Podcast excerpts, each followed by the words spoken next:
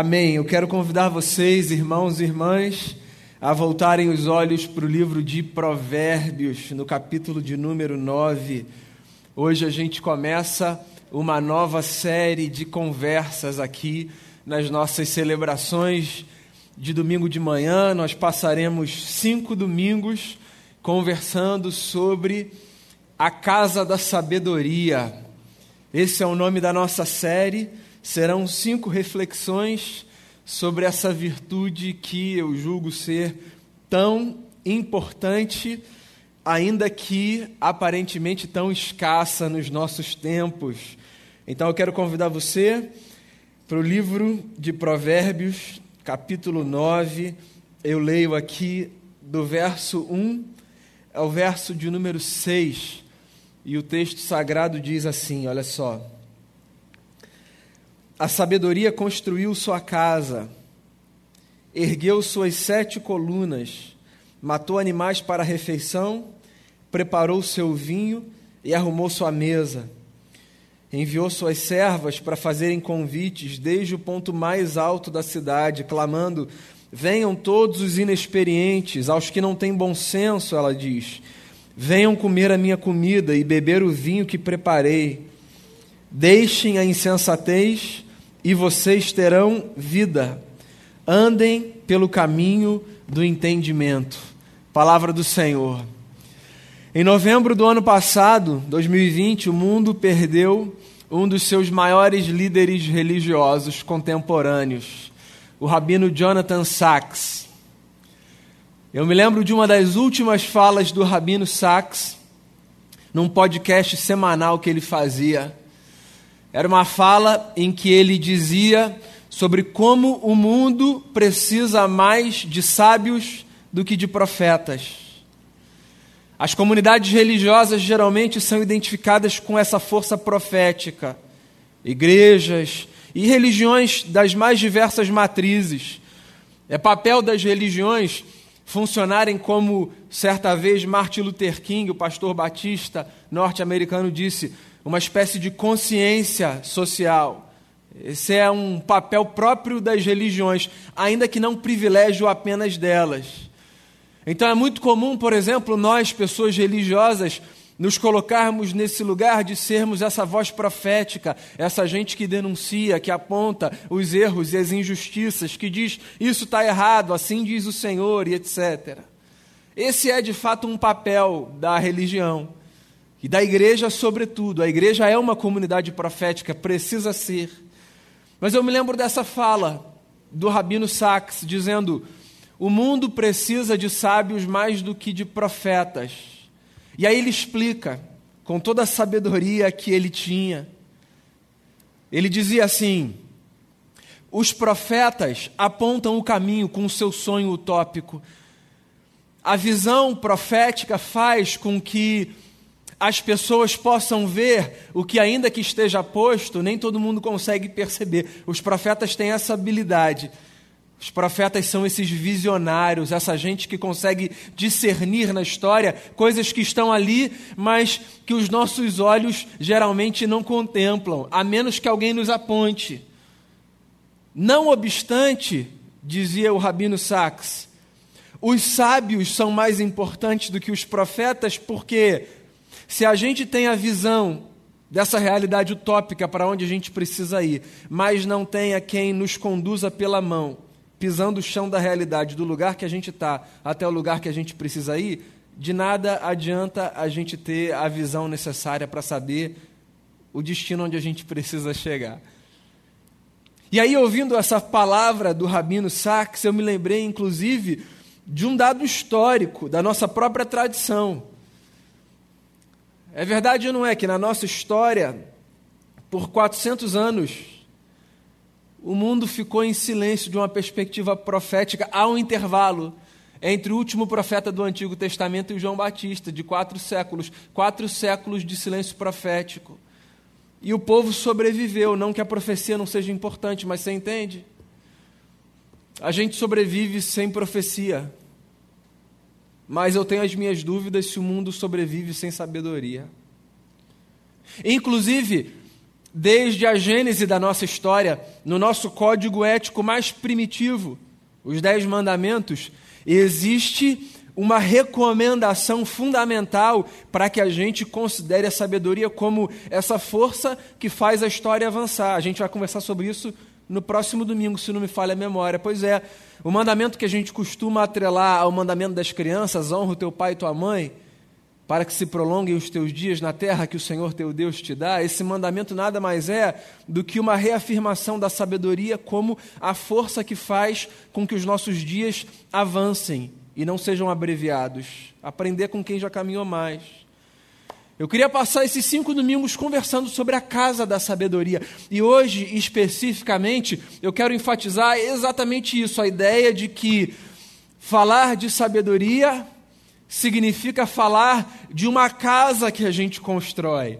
Foi por isso que eu escolhi esse texto de Provérbios. Eu acho ele muito forte e muito interessante. Não sei se você já leu Provérbios, esse compêndio de pequenas pérolas de sabedoria. São pequenas pérolas que podem ser lidas de maneira independente, mas, como todo bom livro, existe um trabalho editorial aqui, que faz com que o livro todo faça sentido. E nesse trabalho editorial de Provérbios, o que a gente tem muitas vezes é a sabedoria personificada. É a sabedoria apresentada como se ela fosse uma pessoa. Então, por exemplo, há provérbios em que você vê o poeta dizendo que a sabedoria grita nas ruas. E aqui, por exemplo, a gente tem o poeta dizendo que a sabedoria constrói uma casa. Eu parei o texto no verso 6, mas eu queria encorajar você depois a ler o capítulo todo, porque na verdade o que o sábio faz aqui é desenhar dois cenários ele diz que tanto a sabedoria quanto a tolice constroem as suas casas. E ambas nos oferecem espaço nas suas respectivas casas para que a gente faça morada. É como se o sábio estivesse dizendo assim para mim e para você: existem duas possibilidades de a gente, da gente se apresentar para o mundo. Existe a possibilidade de nós nos apresentarmos como essas pessoas que se abrigam na casa da sabedoria, e existe a possibilidade de nós nos apresentarmos para o mundo como essas pessoas que se abrigam no espaço da tolice. E eu acho que a pergunta objetiva que a gente precisa responder é: qual casa a gente deseja frequentar? Eu fico imaginando aqui a música da Marisa Monte, Vilarejo, uma coisa linda, uma poesia. A gente até cantou aqui, inclusive, nos nossos cultos de quarta quando eu ousava colocar algumas músicas populares em alguns dos nossos encontros, só para a gente pensar a beleza da poesia falando sobre Deus. Tem um trecho de Vilarejo da Marisa Monte que ela diz assim: Portas e janelas estão sempre abertas para a sorte entrar. E eu gosto dessa ideia da casa de portas e janelas abertas, desse ar que circula, trazendo a brisa que nos lembra que há vida, que há sopro, que há movimento, mas não se engane, nem toda casa de portas e janelas abertas é uma casa de portas e janelas abertas para a sorte entrar. E antes que você se escandalize, por sorte, não pense nessa perspectiva mística do acaso. Lembra, lembra da poesia de Israel, quando o Senhor restaurou a nossa sorte. Tá bom? Para ninguém ficar em crise religiosa. O pastor está falando de sorte. Então, nem toda casa que tem portas e janelas abertas tem portas e janelas abertas para boa sorte entrar. A tolice também tem a sua casa de portas e janelas abertas. Inclusive, o capítulo fala que, diferente da sabedoria, que só constrói a sua casa, a tolice constrói a sua casa no alto da montanha, para ser vista por todos da cidade. Ela grita ainda mais alto. volto a dizer: a pergunta é: qual casa a gente frequenta? Eu não acho que tolice e sabedoria, obviamente, são realidades próprias do nosso tempo apenas, exclusivas do nosso tempo. É evidente. Desde que o mundo é mundo, existe o caminho da sabedoria e o caminho da tolice, ou da insensatez. Mas eu tenho a sensação, e você não precisa concordar comigo, que nós vivemos num tempo de desequilíbrio acentuado entre sabedoria e tolice. Essa é a sensação que eu tenho. Eu não vou dizer que esse tempo é o tempo em que isso mais se evidencia, mas o que eu estou dizendo é que essa época, que é a época que eu vivo, é uma época de assim, desnível profundo entre sabedoria e tolice. A gente vive numa época em que a tolice, a insensatez, a loucura são tratadas assim com valor, com destaque. Você me perdoe aqui o português. O Nelson Rodrigues escreveu certa vez um texto, parte dele conhecido, em que ele dizia assim: os idiotas perderam a modéstia. E por mais que essa seja uma fala de algumas décadas, quanto mais o tempo passa, mais eu acredito na força profética desse texto. Pois é, porque assim, você pode olhar para o curso da sua própria vida, não precisa ler os livros de história, os tratados do passado, não. Olha para a sua própria vida, para esse tempo de vida que você tem de existência. E pensa, por exemplo, se hoje as pessoas não falam com muito mais tranquilidade e coragem as coisas mais absurdas, mais absurdas. E dão voz e dão credibilidade às ideias mais desconexas, sem que isso lhes cause o menor constrangimento. A gente vive num tempo em que teorias conspiratórias não são mais tratadas como teorias conspiratórias. O sujeito fala um negócio e antes, em algum tempo não muito distante, você meio que ria, porque você já sabia que ele não podia acreditar naquilo porque aquilo não era crível. E aí você tinha muita facilidade de identificar aquela fala como uma espécie de brincadeira. Hoje, você corre o risco de passar um grande constrangimento se você der uma risada diante de um negócio que há pouco tempo era irrisível, pouco crível, porque você possivelmente estará diante de alguém que acredita nas coisas mais inacreditáveis. Porque a ciência já apontou os seus caminhos, porque a sociedade já avançou em determinadas direções, e as pessoas estão ali financiando discursos de qualquer campo, de religioso, discurso político, discurso de qualquer ordem histórico, financiando discursos que são absolutamente inacreditáveis. Isso, na minha perspectiva, não tem a ver com nenhuma outra coisa senão com o fato de que a casa da tolice ampliou seus espaços e abriu ainda mais as suas portas e as suas janelas. E por alguma razão, por alguma razão, nós estamos nos permitindo ser seduzidos pelos discursos mais tolos. Você sabe uma coisa que eu tenho aprendido lendo as Escrituras, olhando, conversando com gente sábia, com gente que já caminhou mais, com gente que já atravessou essas estradas mais quilômetros do que eu, essas estradas que foram e continuam sendo pavimentadas pelos gigantes? Eu tenho aprendido que subestimar o poder da tolice de nos engodar, na verdade, de alguma forma já é cair no seu engodo. A gente não devia subestimar a tolice. O que eu estou querendo dizer, em outras palavras, é nós não deveríamos nos considerar tão sábios assim, sabe?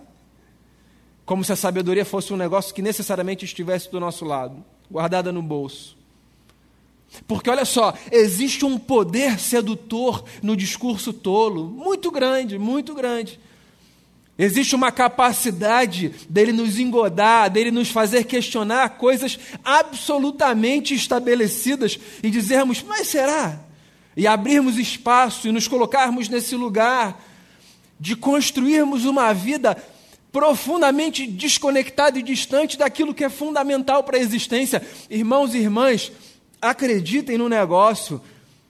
A sabedoria não é um ingrediente possível para tornar a nossa vida mais saborosa e mais interessante.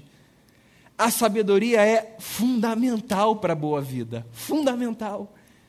E olha só, se você não quiser ficar com a minha fala, vá para as Escrituras, vá para os livros poéticos, vá, vá para Jesus de Nazaré, vá ler por si, mergulhe nos textos, vá para Tiago, eu estou começando a gravar os próximos episódios. Vou dar um spoiler aqui, não devia.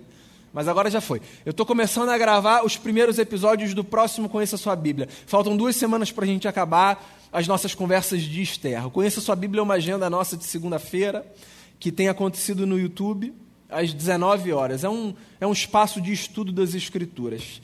E, daí o spoiler, o nosso próximo livro a ser estudado vai ser Tiago.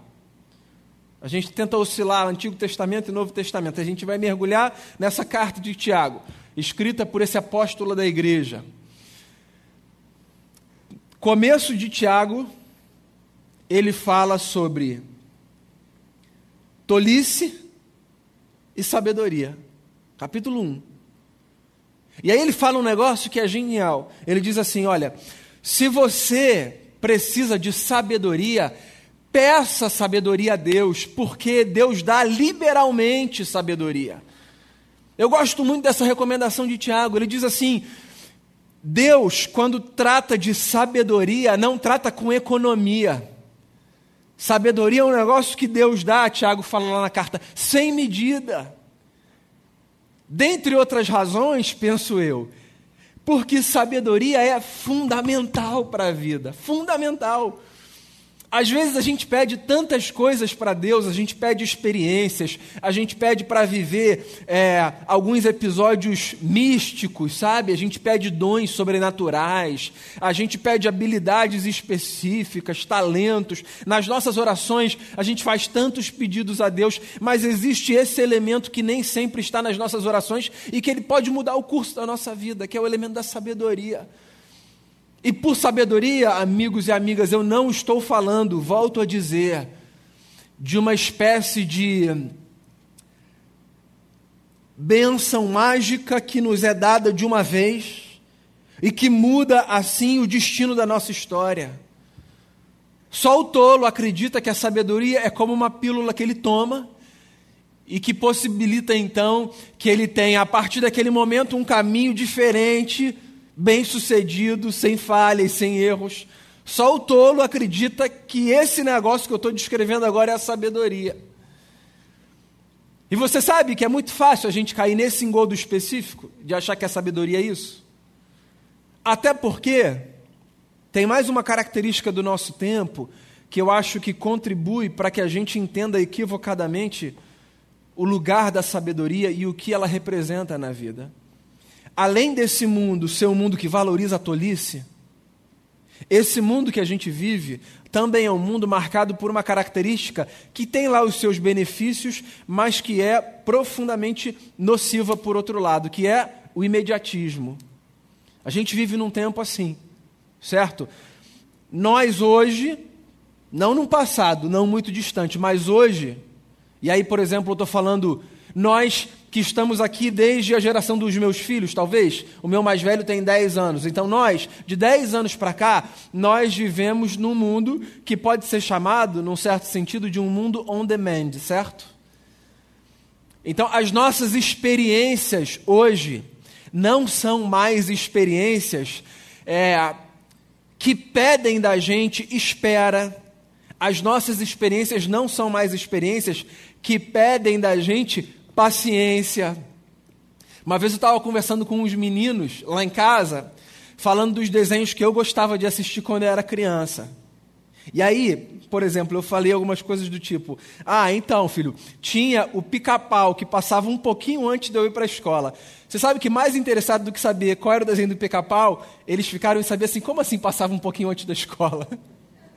Como assim tinha uma hora para passar um desenho? É, tinha uma hora. Eu não estou falando certo. Eu sou um menino.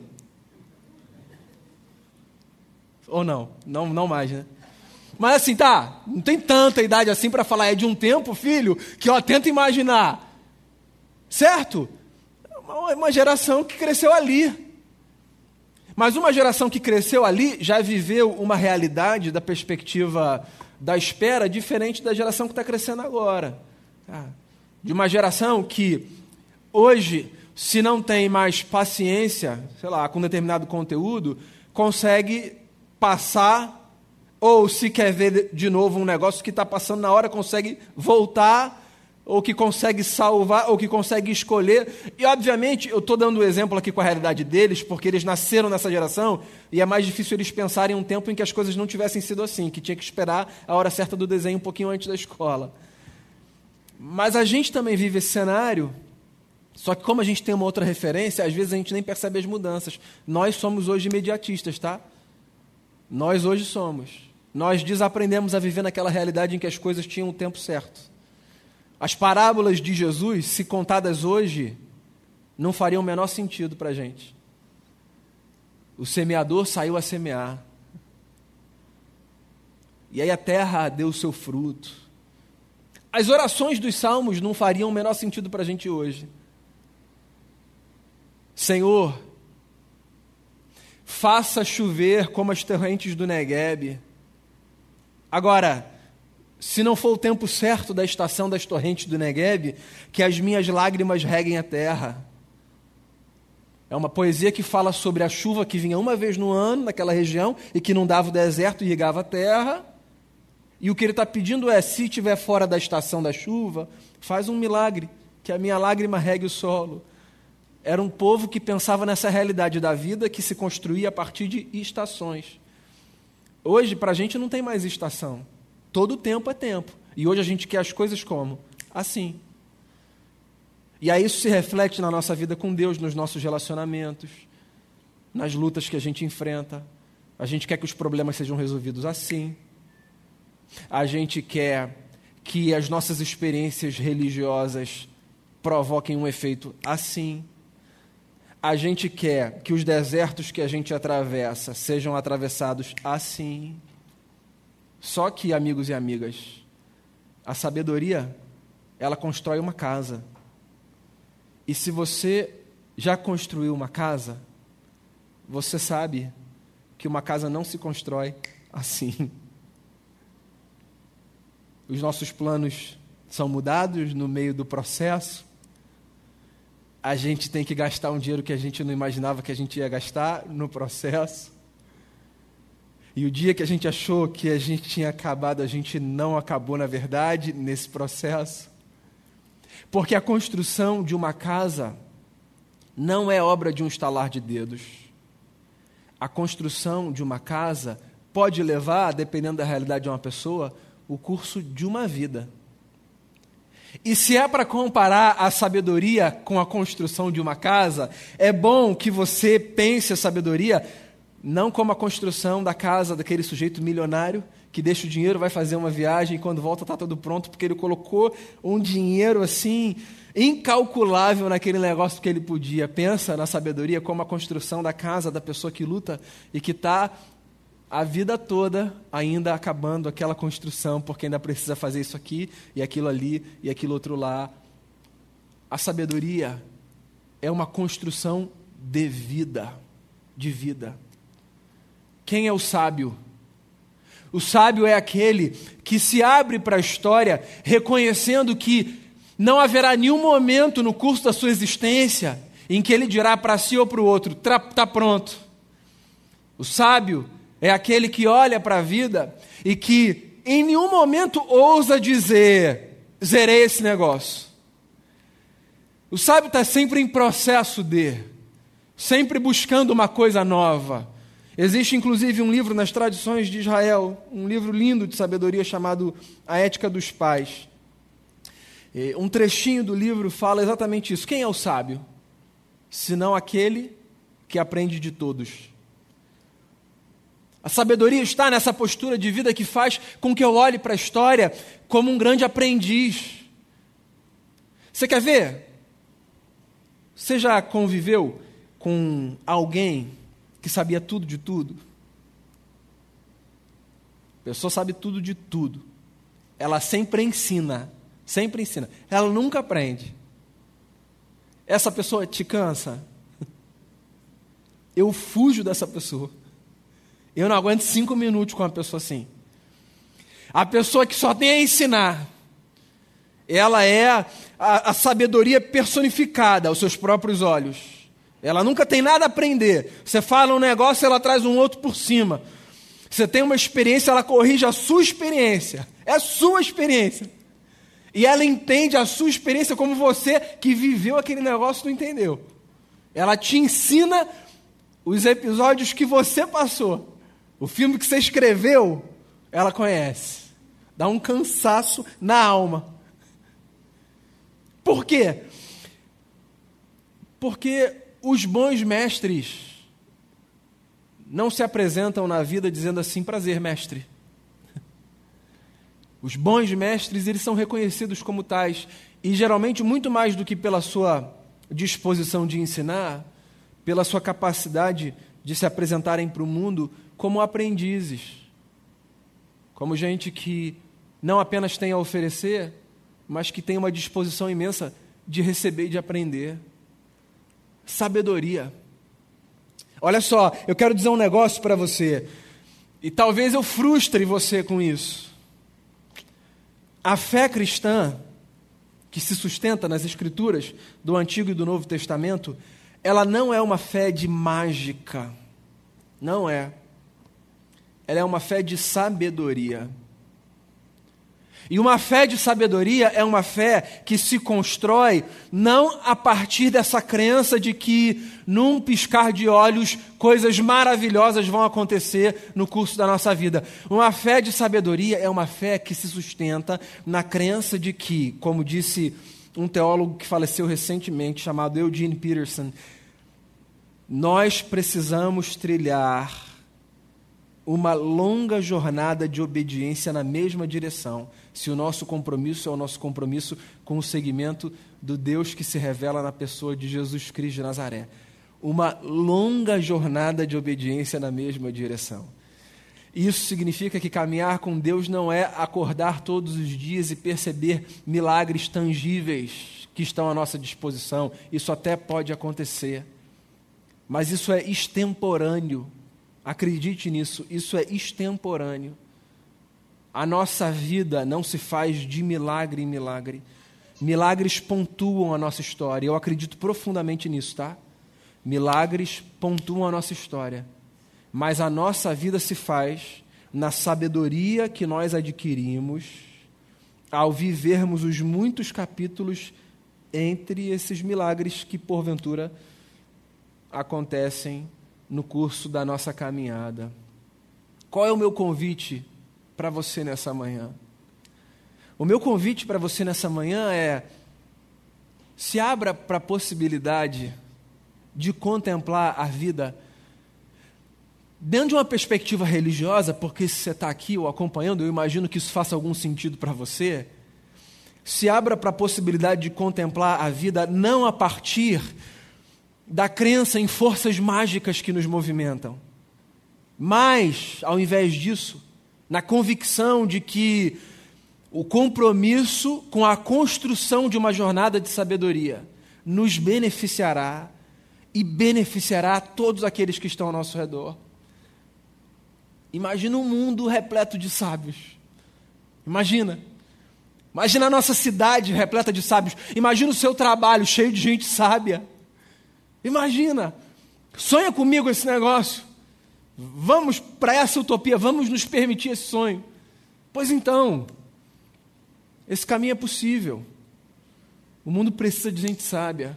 Inclusive, e com isso eu fecho a minha conversa. Quando o apóstolo Paulo aos Coríntios falou sobre o que Deus fez em Jesus, uma das coisas que ele disse foi: em Jesus nós temos a sabedoria de Deus. Ele é a sabedoria de Deus, a personificação da sabedoria do eterno. O que significa, amigos e amigas, que seguir a Jesus significa abandonar todos os convites que a casa da tolice nos faz e acreditarmos no trabalho, às vezes custoso, na verdade, a maior parte das vezes, muitas vezes árduo e silencioso de construirmos um espaço na casa da sabedoria. Que o segmento a Jesus de Nazaré, o nosso Senhor, nos ajude a sermos pessoas mais sábias e que essa seja uma contribuição nossa para o mundo. Sermos essa gente para quem os outros apontam e dizem assim: tá aí, gostei daquele pessoal ali. Gente sábia, né? Acredita nisso. Isso é um elogio. Isso fará bem para a gente e para todo mundo que estiver ao nosso redor. Quero chamar você para oração. Quero convidar você a meditar no que você ouviu. Abrir o seu coração diante de Deus. A gente está se aproximando da mesa do Senhor. Volto a dizer, em Jesus, diz o apóstolo Paulo, nós temos a expressão da sabedoria de Deus. Convite da mesa é o convite para que nós nos rendamos à sabedoria de Deus, que se demonstra nesse ato maravilhoso e glorioso de o próprio Deus em forma humana se doar por nós e nos acolher nos seus braços. Se você chegou aqui no nosso prédio, por acaso entrou sem pegar os elementos, estão